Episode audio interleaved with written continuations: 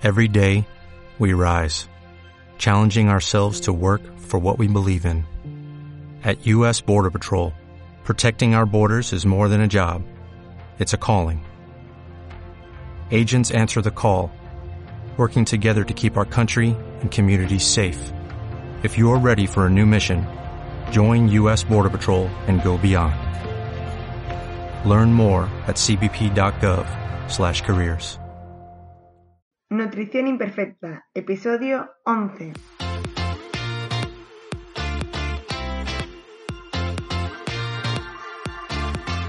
Bienvenida a Nutrición Imperfecta, el podcast de Marta Mármol.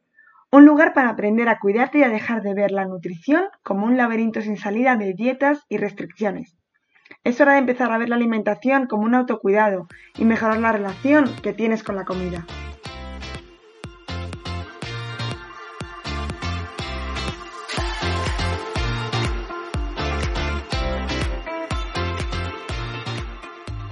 Antes de empezar con este podcast, si estás harta de ir de dieta en dieta, pasándolo mal, que ya nada te funcione, te enseño cómo salir de este laberinto de las dietas en mi curso gratuito en martamarmol.com, donde te daré las herramientas necesarias para empezar este nuevo camino.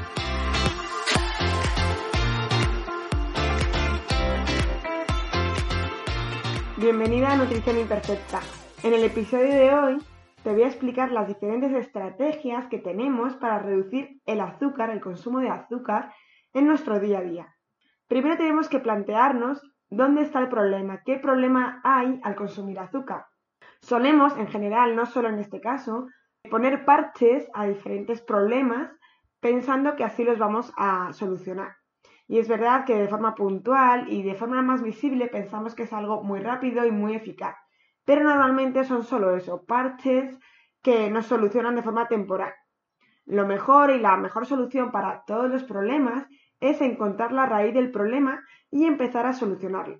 Es algo más costoso, suelen ser resultados mucho más lentos, pero a la larga mucho más eficaces y veremos más sus beneficios. Existen diferentes problemas del consumo de azúcar.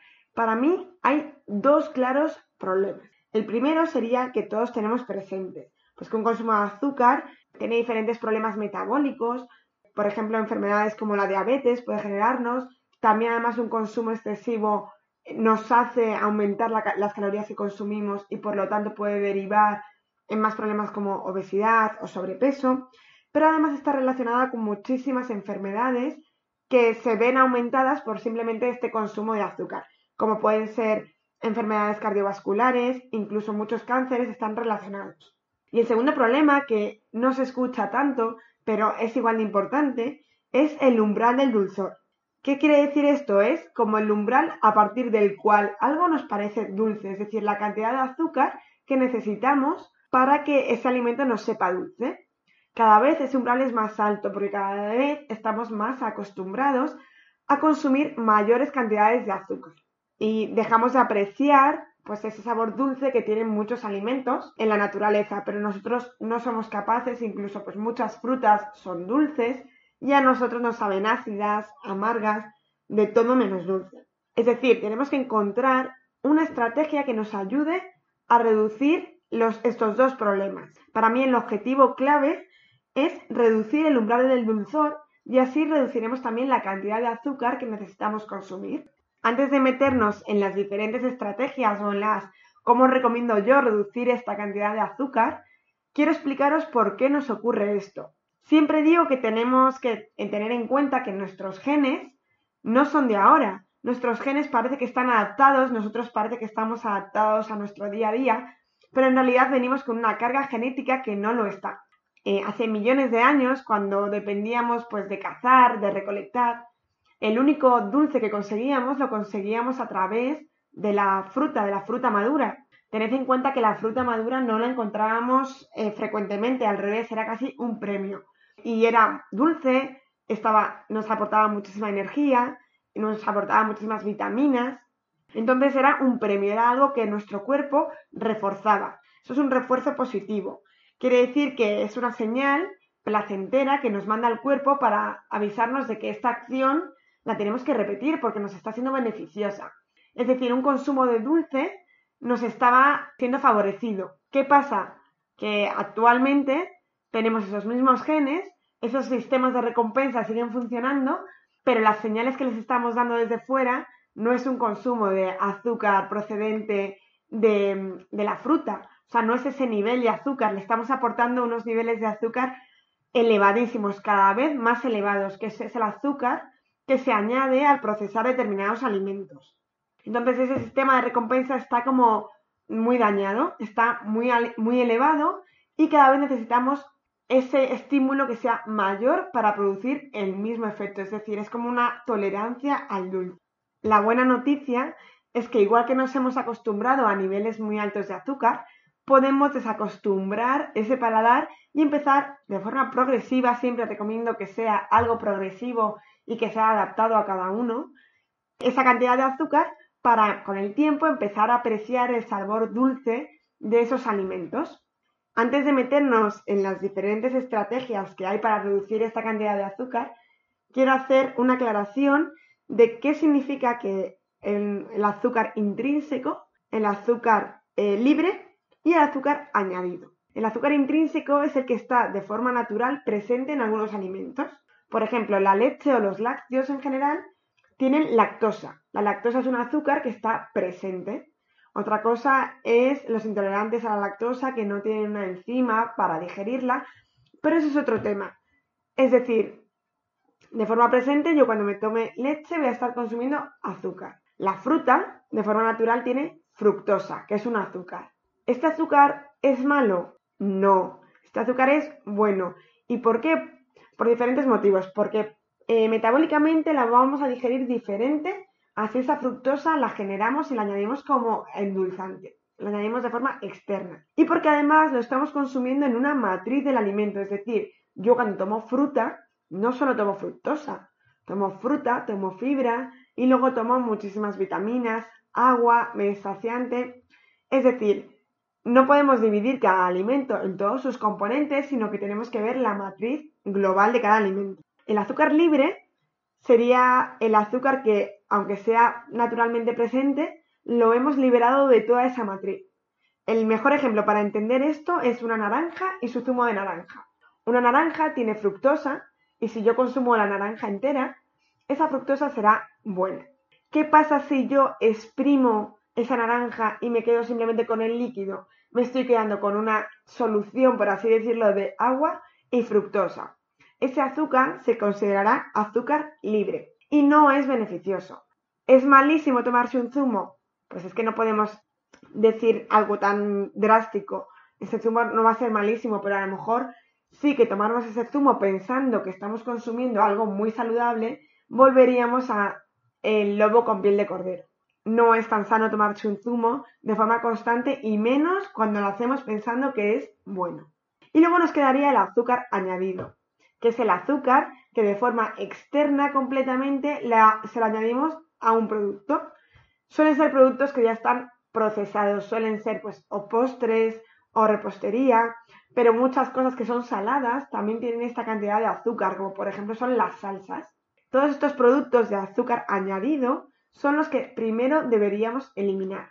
¿Y cómo sé si un alimento tiene azúcar añadido o pertenece al alimento? Bueno, esto nos lo están poniendo un poquito difícil, pero se puede saber un poco con las etiquetas. En el curso de lectura de etiquetas lo explico muy bien, pero voy a intentar hacer un resumen. Lo primero que tenemos que hacer es irnos a las etiquetas. En este caso, lo primero que vamos a ver es la tabla nutricional. Y ahí nos fijaremos en los hidratos de carbono, que vienen hidratos de carbono tantos, de los cuales azúcares son tantos. Estos azúcares no nos está diferenciando si es azúcar añadido o azúcar presente en el alimento de forma natural. Por ejemplo, en un yogur vamos a irnos a hidratos de carbono, de los cuales azúcares, y nos van a poner 4, 5 si es un yogur natural. Esos azúcares son naturalmente presentes. ¿Cómo sabemos que son naturalmente presentes? Bueno, por una parte porque sabemos que los lácteos tienen que tener azúcar, pero la mejor forma es irnos a la lista de ingredientes. Como siempre os digo, la lista de ingredientes es fundamental. Si en la lista de ingredientes no viene azúcar o cualquiera de sus sinónimos, que hay muchos, ese alimento no tiene azúcar añadido y el azúcar que venga es el azúcar que está presente. Una vez que la teoría ha quedado un poquito clara, vamos a empezar a ver las diferentes estrategias que podemos hacer y los diferentes factores que van a influenciar en qué estrategia escoger. Bueno, por supuesto va a depender de la cantidad de azúcar que consumamos o de edulcorante, porque tenemos que reducir eh, este umbral del dulzor, es decir, aunque solo consumamos eh, endulzantes acalóricos, va a ser lo mismo, la estrategia va a ser igual. Tenemos que ver qué cantidad consumimos, porque no es lo mismo que yo solo me eche una cucharada de café, pero si, me tomo cuatro cafés al día, pues ya estamos consumiendo una alta cantidad. También va a depender del tipo de endulzante que yo use y también si ya tengo algún problema eh, diagnosticado, alguna patología y estoy reduciendo esta cantidad por algo o simplemente es por la búsqueda de una alimentación más saludable. El primer punto que siempre recomiendo a mis pacientes parece un poco obvio, pero creo que es el punto más importante y fundamental, y es no obsesionarnos con dejar el azúcar o con reducir la cantidad de azúcar que consumimos si estamos consumiendo muchos productos procesados, aún si nuestra alimentación no es tan saludable como debería. Entonces, el primer punto sería empezar a reducir esa cantidad de productos que consumimos, esa cantidad de, productos ya procesados que estamos comprando y empezarlos a consumir un poquito más natural, aunque sigamos añadiendo endulzantes y azúcar o lo que sea. El segundo punto que siempre recomiendo es evitar comprar alimentos con productos que ya vengan con eh, azúcar añadido. Es decir, aunque yo vaya a echarle azúcar al yogur, prefiero comprarme un yogur natural y ser yo quien decide la cantidad de azúcar y endulzante que me he hecho, a que sea ya el producto hecho. Esto lo vais a entender muy bien cuando veamos cómo va a ser la estrategia de reducción de azúcar. Y el último punto es que dejes de buscar el endulzante más sano. Al final, como hemos visto, no solo es que sea sano, más sano, que engorde más, que engorde menos, es el umbral del dulzor, la costumbre que nos hace a nuestro paladar el gran problema. Es decir, por mucho que encontremos un endulzante que nos diga que es más sano, no es verdad porque no estamos logrando lo que queremos, que es que los alimentos naturales que sean dulces nos sepan dulces. Es decir, que la cantidad de endulzante que necesite sea muy poca o prácticamente nada. Además hay que tener muchísimo cuidado porque casi todos los endulzantes que van saliendo, que son más sanos, en realidad tenemos que, como siempre, leer las etiquetas porque muchas veces nos anuncian en grande que tiene stevia, pero si luego nos fijamos en los, en los componentes, muchas veces tienen otros edulcorantes y stevia a lo mejor tiene un 3%. Entonces, eh, también hay que tener mucho cuidado con eso el azúcar moreno, la panela, la miel, todos estos endulzantes siguen siendo azúcar de otra forma. Es verdad que tienen más minerales, que tienen algunas vitaminas, pero la cantidad de estos productos que tenemos que consumir para podernos beneficiar de esos minerales son tan altos que no compensa. Entonces, una vez que ya sabemos todo esto, ¿cómo empezamos nuestra estrategia de reducción? Pues según la cantidad que tú tomes, empieza a reducir poquito a poco. Por eso te digo que, evites comprar alimentos que ya vengan endulzados, porque vas a ser tú el que poquito a poco vas a ir reduciendo. El ejemplo que siempre pongo, si tú te pones dos cucharadas de azúcar en el café por la mañana, la primera semana puedes echarte una y media. Los primeros días te vas a ver el café más fuerte, incluso a lo mejor no te gusta, pero a los pocos días de ir tomándolo, te vas a acostumbrar. Los días que tú tardes en acostumbrarte y en que ya te se vuelva a saber bien dependen de ti. Entonces tú cuando ya te veas capacitado para, cuando ya lleves unos días que eso te sepa bien, podrás reducir un poquito más. Ya te digo que el ritmo, la cantidad que reduces, incluso el tiempo que esperas a reducir, va a depender solo de ti. Y en eso, en esos tiempos, hacerlos bien, sin prisa, va a estar pues la diferencia de si esta, esta estrategia funciona a la larga o no. Y lo mismo ocurrirá con el resto de cosas que tomes dulces. Por ejemplo, si haces repostería en casa, ahora veremos diferentes alimentos de los que nos podemos ayudar para aportar ese dulzor. ¿Esto quiere decir que ya no vas a saborear nada dulce nunca? Al revés. Esto quiere decir que con menos cantidad de azúcar vas a notar el mismo dulzor, vas a notar la misma experiencia de, ah, qué rico está este dulcecito, porque al final lo que has hecho ha sido reducir tu tolerancia. ¿Por qué no te recomiendo que esto lo hagas de golpe? ¿Por qué no te recomiendo que mañana dejes de consumir todo el azúcar o endulzante que tomabas? Por tres razones. Primero, porque al no estar acostumbrada a muchos alimentos no te van a gustar.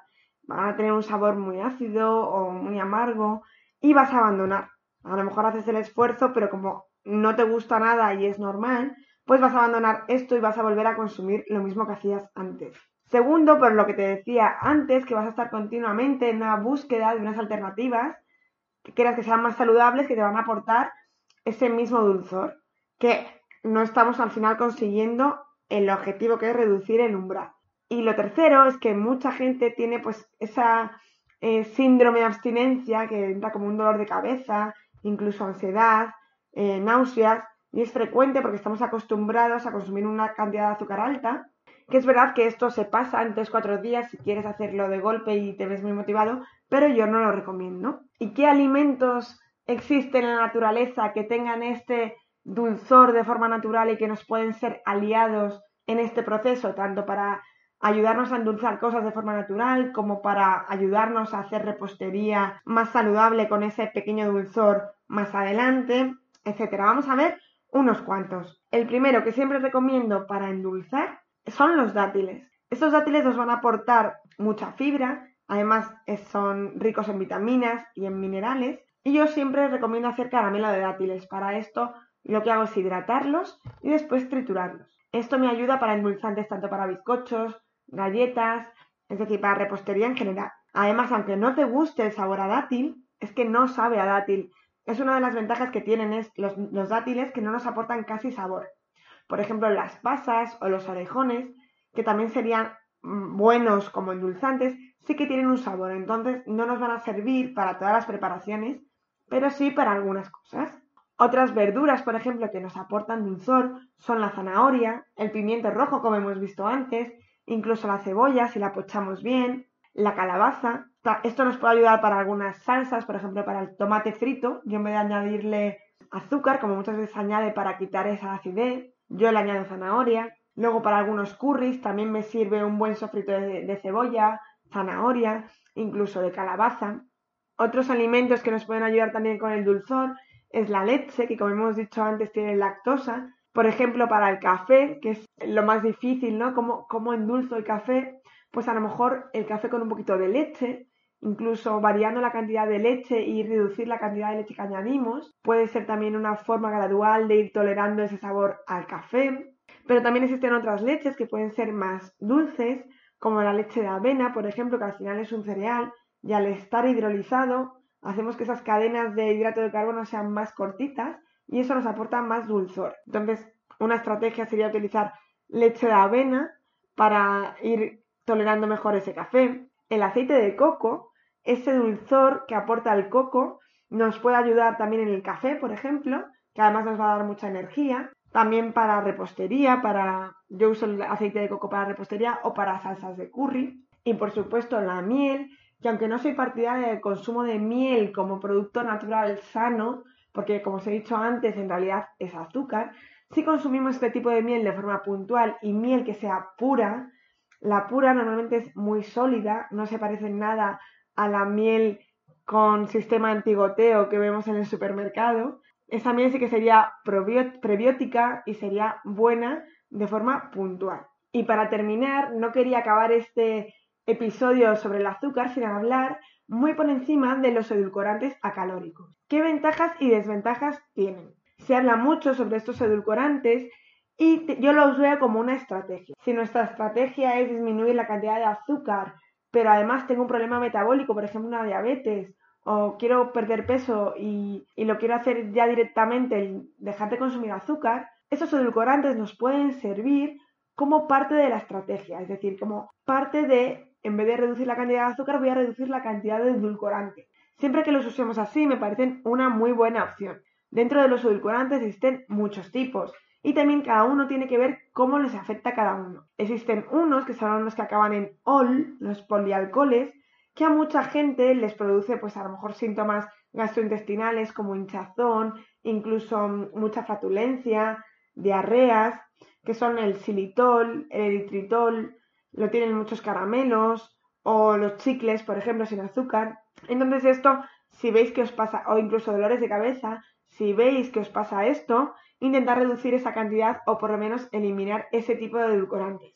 Como estrategia a largo plazo para toda la vida el consumo de esos edulcorantes, para mí no es buena opción, porque como os decía, uno de esos problemas es el umbral del dulzor, y con esto no lo estamos solucionando. Y con esto acabamos el episodio sobre cómo reducir la cantidad de azúcar. Espero que te hayas cogido varios tips que sean útiles en tu día a día y que poco a poco reduzcas la cantidad y empieces a apreciar el dulzor de los alimentos de forma natural. Nos escuchamos en el siguiente episodio aquí en Nutrición Imperfecta.